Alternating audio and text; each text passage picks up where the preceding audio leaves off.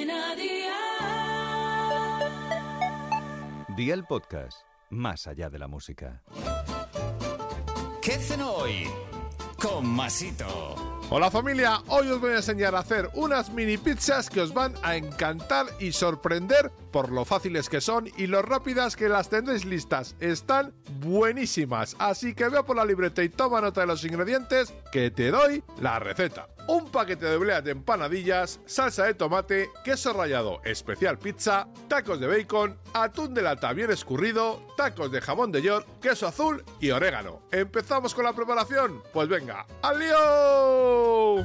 Precalienta el horno a 180 grados durante 10 minutos con calor arriba y abajo y forra una bandeja con papel de horno. Coloca las obleas en la bandeja una al lado de otra y cubre la base con la salsa de tomate. Pon el queso rallado encima del tomate que lo cubra bien, prepara la mitad de las obleas con atún, bacon y un poquito más de queso rallado. En la otra mitad incluye jamón de york y queso azul. Espolvorea orégano por encima de todas las obleas e introduce la bandeja en el horno. Cocínalas con calor arriba y abajo a 200 grados durante 10 minutos aproximadamente hasta que las obleas estén doradas y el queso fundido. Y amigo mío, ya tienes la cena lista. Así de fácil, así de Aldi. Consejito del día, estas mini pizzas las podéis variar a vuestro gusto, por ejemplo, jamón y queso, anchoas, aceitunas y champiñones, esto ya es cuestión de gustos. Los deberes para mañana te los dejo por aquí, toma nota y recuerda que en Aldi lo encuentras todo buenísimo y con unos precios así de Aldi.